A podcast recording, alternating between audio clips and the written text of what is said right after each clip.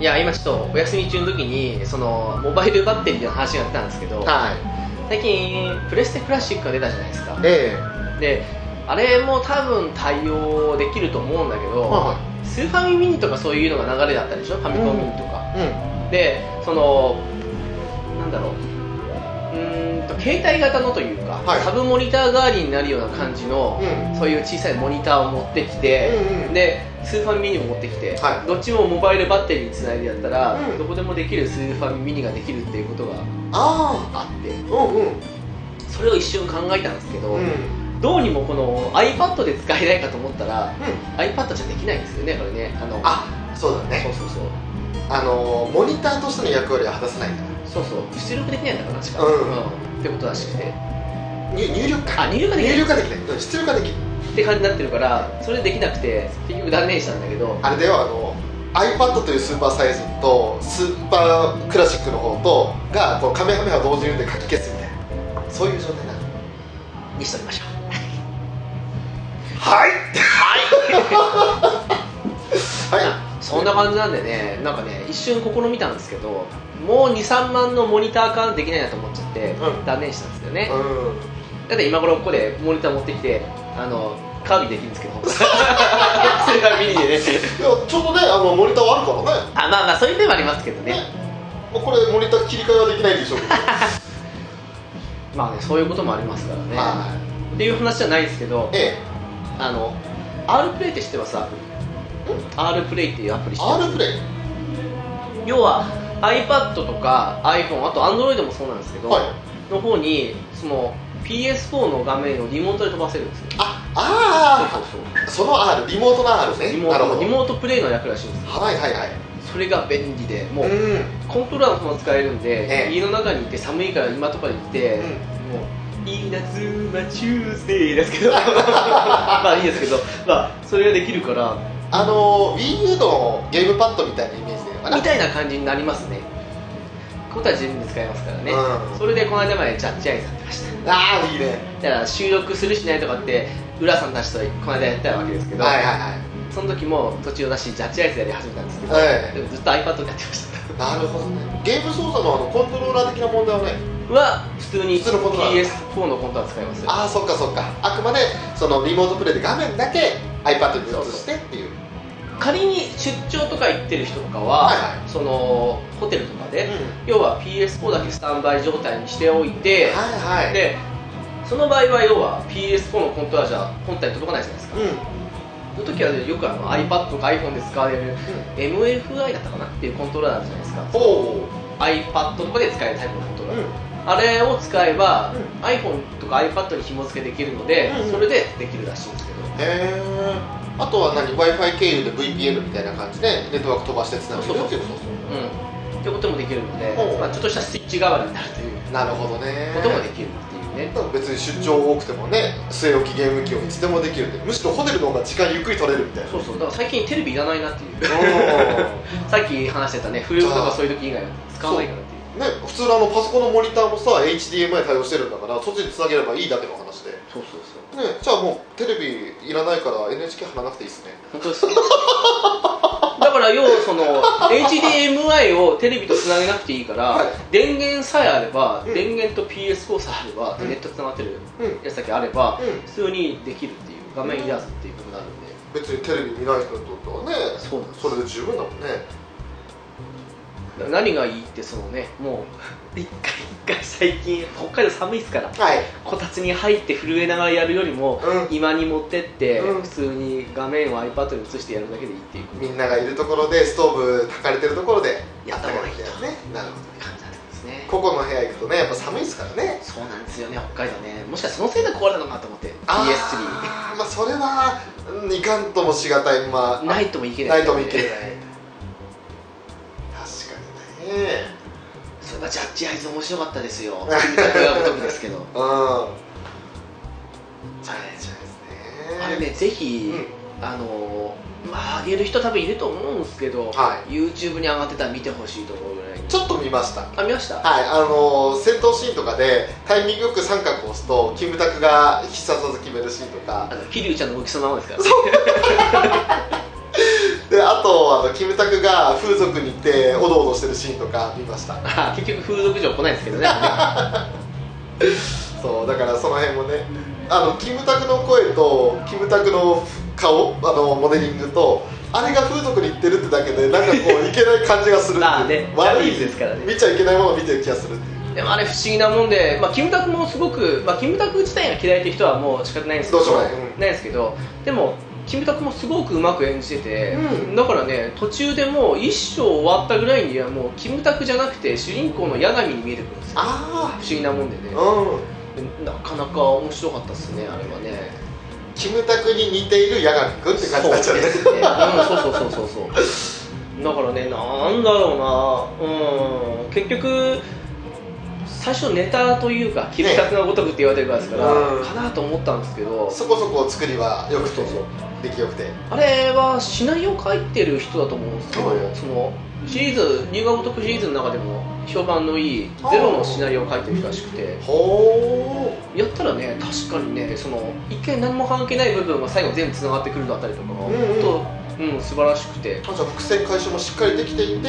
一つの作品としても完結してるそうですもう、なんならいっちゃん最初に出てきたは謎とも言えるものが本当の最後の最後に出てきたりしてあるんであれはねあこれ普通に面白いなと思っうんてうん結構夢中にやっておー終わりましたねいいっすねそうですねなんか推理物が好きな人とかうんもそうだし、さっきも言ったんですけどね、うん逆転裁判とかそういうの好きな人でも面白いと思うんで、うんなるほどねいいんじゃないかなと思うんですけどねそうキムタクがお得なんてねもう言わせねえよってやつねもうあそこに今出てますけどね あ本当だすげえカラオケ屋でもキムタクがお得いやーでもね本当個人的こここの人もなんかモデリングいるよねそう俳優さんってそうそうこの人ってごめんね指さして画面見てるけど出てるのみんなこれ俳優さんモデルなのかが結構いましたよ、なおーでもねみんなうまかったってもちろんプロですからねうんっていうのもあってなんでしょうねし正直個人的にはシリーズ化してほしいなと思ったぐらいなあので、うんいやなんせあれですよあの俳優さんでさその声優業片手間にやってますみたいなさ、う人いるじゃないんいますねそういうイメージは最初拭えなかったんだよねまあねキムタクがゲームはみたいなさいや そういうとこあ最ったじ初ゃない思ったんですよいやうんキムタクネタだなと思ってネタだなってただちょうどね発売日の1か月ぐらい前だったかなはいそのもう少し前だったかなにあの一章を丸々全部できますよっていう体験版が出たんですよはい一章終わるのに23時間かかったんですけどへボリューム多くてえで一応そこの霧のいい部分までは終わらせてくれるから、うんすごくいい感じで中途半端に終わらずに行ったんだけど、もうそうだったんでもうあこれ面白いなとおこーの続きやりたいなと思ったんでうんポチったんですけど、ねうん本当あれねもうネタと思ってる人はぜひやってみてほしいなといやあの実際に発売して今1週間ぐらいうん経ちますけれども、あ週間かは、ねもうまあく直樹はクリアしてるんで、ね、もそううですねとっくに終わってるもうもっと発売して立てる感じもするんだろうけどあれまだ値下がりそんなしてないですもんね全然してないですねね新品のままですねどっかの作品はね一気にこう2000円台とか3000円台まで下がっちゃいますかありますね、らねだからそれだけそのひどいって思われないでうん、あの、まあ、売られることも少なくてなおかつ楽しんでプレイしてるが人がたくさんいるってことですよねあれはね多分龍が如くにそこまでのアクション性を求めてないあ私とかええもしくは話見るのがいいっていう翔さんとかだったら、うん多分見た方がいいと思うんですけど、うんなんかその方があの途中でね、えー、と変な戦闘とか変なお使い入りないでうんすぐできるからいいんだけど、うんでもまあそうっすね楽しやりたいって人からしたらあれはいいゲームだと思うんでねいやゲームというよりかは物語重視のストーリー重視の個人的にはねだって基本的に龍が如く6のマップをそのまま使ってるんで、うんだからあれ見覚えあるなと思ったんですけど、なんだっけあのカブロ町そうですねなんだっけうん大体最近の龍が如くって神室町以外にもう一つ大きな場所出てくるんですけど、はあれはもう神室町だけで完結するんでなんかその中にあの龍が如くの登場人物が出てきたりはしないはしないですしないなんかね出てくるとそっちの方に要は取られちゃう感じになるからうん出さなかったみたいな感じになりましたけどああそうなんだ、でもね龍が如くのキャラほどう個性が強すぎるのはいない代わりにうんみんないいところがあったって感じでうんバランスは良かったなとん、あそうなんですねみんな好きだったみたいな感じのがあ るんで、いやいいっすよねその登場人物があの好きになれないともう面白くないじゃないですか、うんいや本当ね主人公の最初相棒的な人いるんですけど、うん最終的に23人って感じで増えたりするんですけど、うんみんないい人たちでしたっていう感じでねまあでも面白かったなっていう普通に手放しにあの埋めたいっていうぐらいの感じでうんまあ大事ですよやっぱり登場人物ストーリーであと出来出来栄えというかあの、うん絵柄とか、うんそういうのも大事だしそういうの総合してみてあの面白いっていうのがやっぱりハマるものがあると思うのでいや本当そうですねどれか一つだけ特突出してもダメだと思うんですよ話も、うん、やっぱ話が面白かったかな、うん最初主人公がその元弁護士で、はまあ、一応剥奪されてるわけじゃないからいつでも弁護に立てる立場なんですけどいちょっと弁護士バッジ持ってましたそうですそうですで一応弁護士は今やってない感じで探偵やってるんですよ、探偵やった理由っていうのもその3年前に自分が弁護士だった時に、うんある事件の殺人容疑にかけられた人の弁護をして無罪にしたんですねうんはで無罪にして本当はもうどう考えてもこれ有罪になるだろうって感じのものを無罪にしたかいらうん一時奇跡の弁護士って感じで持ち上げられたんですけどはあただその半年後にその無罪にした男が自分の恋人を刺し殺してなんだと、小あの小殺したっていう感じのことがあって、うん奇跡の弁護士から一転して、うん殺人鬼を野に放った弁護士って感じに言われちゃってああで主人公自身がちょっと両親をそういう事故、事故というか事件で亡くしているところもあったうのんで、それも引きずって弁護士を辞めてちょっと探偵やってるって感じなんですけじゃあどその野放しにしてしまったやつを追ってるいえもうわけではなく、うん、信じてたというか絶対この男はやってないと思って、うん無実にしたのに、自分は結局殺してしまったという感じに思ってしまあっーてその時その男にもそのいや自分は恋人殺してないから、うその無実だってことをもう一回あの弁護してくださいって言われたんだけどはあでもそんな気にはなれなくんてうんで結局逃げるように探偵になったんですけどああそういうことなんだただその主人公は少し特殊な生まれでう15ぐらいで両親を亡くしてしまった後にとある龍が如くでおなじみの東上会っていうヤクザグループなんですけどんうんそこの参加の一つである組の組長さんに親代わりみたいな感じで学費を出して渡したのねおお主人公にとっては別に仇なんだけどその親分さんが第二の親みたいな感じでうんそれで弁護士になったんですけあどあなんかそこの組の若頭がうんあの殺人を犯して容疑者だっていうことはその自分の元勤めてた弁護士事務所の先輩からいその証拠集めを手伝ってほしいって依頼が来るのねうんうんうんそして調べ始めるとうんそのカムロ町の中でなんか両目をえぐられてモグラみたいな感じにはいなってるっていうでみんな全部関西から進出してきた関西系のヤクザばかりが狙われる殺人事件が起きてたんですよほでその容疑で多分その縄張り争いしてるのがその東上会っていうグループだかうら、うんその組の誰かだろうっていうふうに言われてたんだけど、んそこで死んだ人間が数時間前までいて、うんで揉めてたのはその若頭だから、うん犯人だって感じで防犯カメラから分かったんだけど、はいはその証拠集めをしたといはいで結果的に証拠を全部洗いざらい調べて、それでその若頭を無罪まで持っていくんだよね、うんうんこれが一章の終わりなんだけど、はいはいここが体験版までですね、うんただ調べててもどうもあの若頭は、うんその、まあ、通称モグラって言われてる殺人犯なんだけどね、うん目をくり抜くからうんそのモグラっていう真犯人とつながってるんじゃないかっていうような感じの部分がちらほら見えてああその当人そいつが犯人じゃなくてうんそうそうそうそう、要はそいつが犯人若頭が犯人じゃないけどん真犯人は若手ママですから、うん自分はもしかしてまた殺人鬼を野に放ってしまったんじゃないかうんいうこともあった疑心暗鬼だよねそうそうそうもあってそういう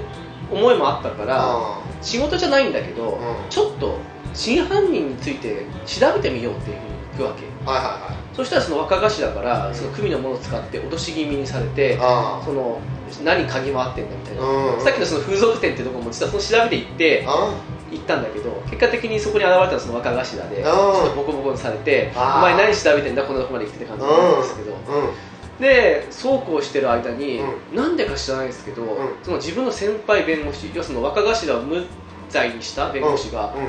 同じように目くり抜かれて殺されちゃうんですよはあしかもなぜか自分の探偵事務所のクローゼットの中身見つかるとなぜだそれでまあ要は警告だなと思うふうに思うんだけうど、んそれと同時にやっぱり弔い合戦うんっていうのもあるし引くに引けなくなってきて、うんで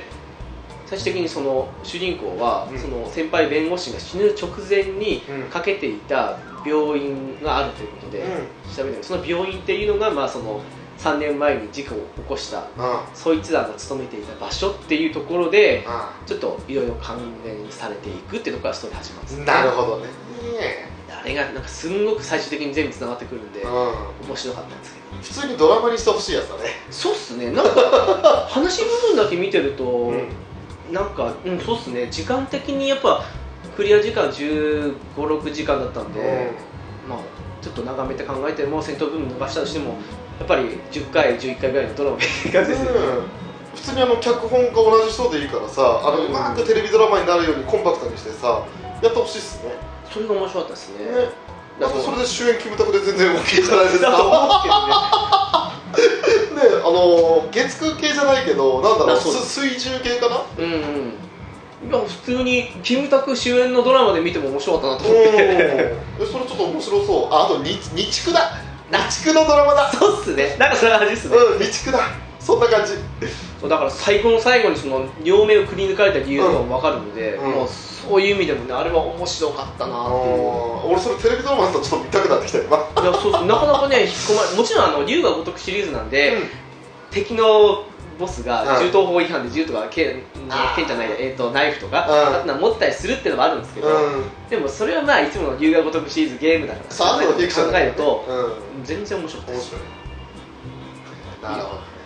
それはいいわちょっと面白そうだなと思っちゃうあれはなんかネタバレ防止ストーリーがやっぱ売りにしてるからと思うんですけど、普通のゲームと同じでシェアボタンでうん録画できないんですよ、ああそうなんだそうそうそう多分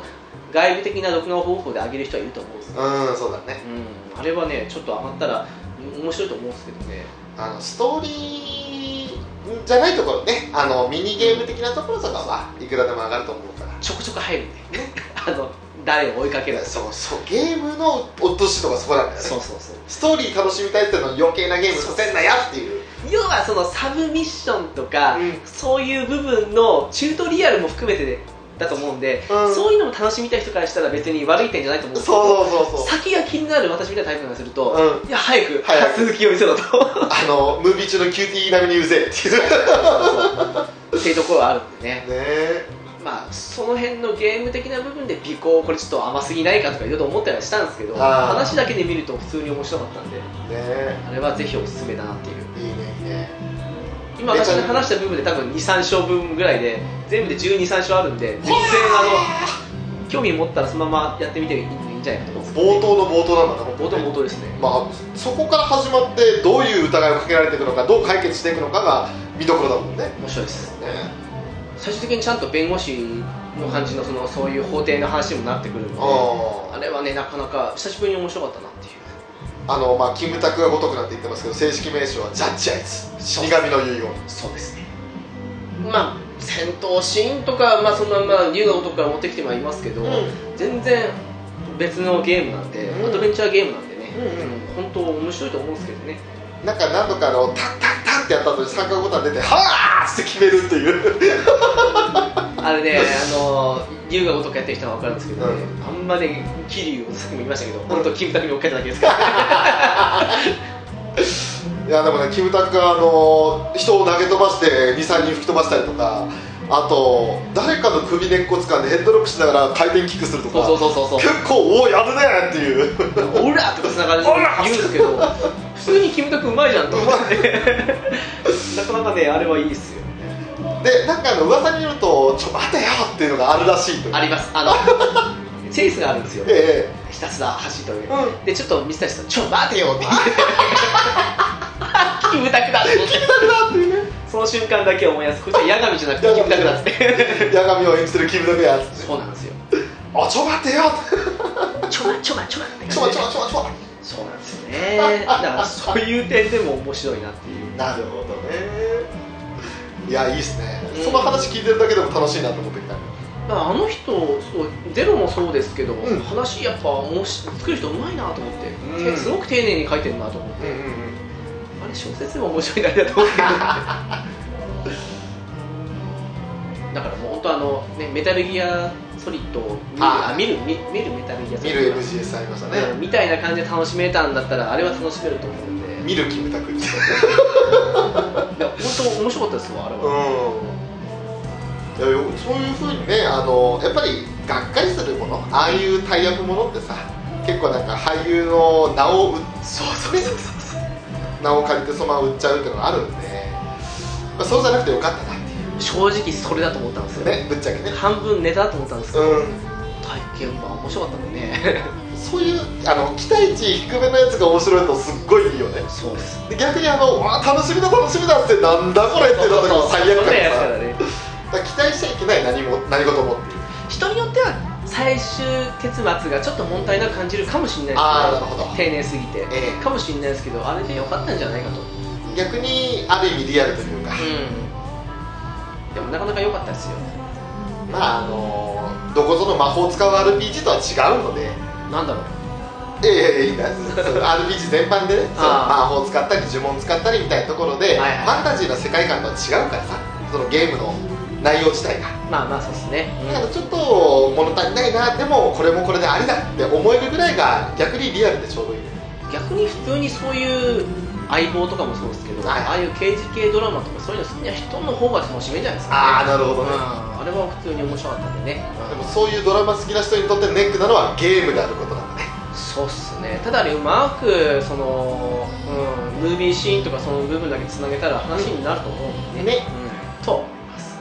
なるほ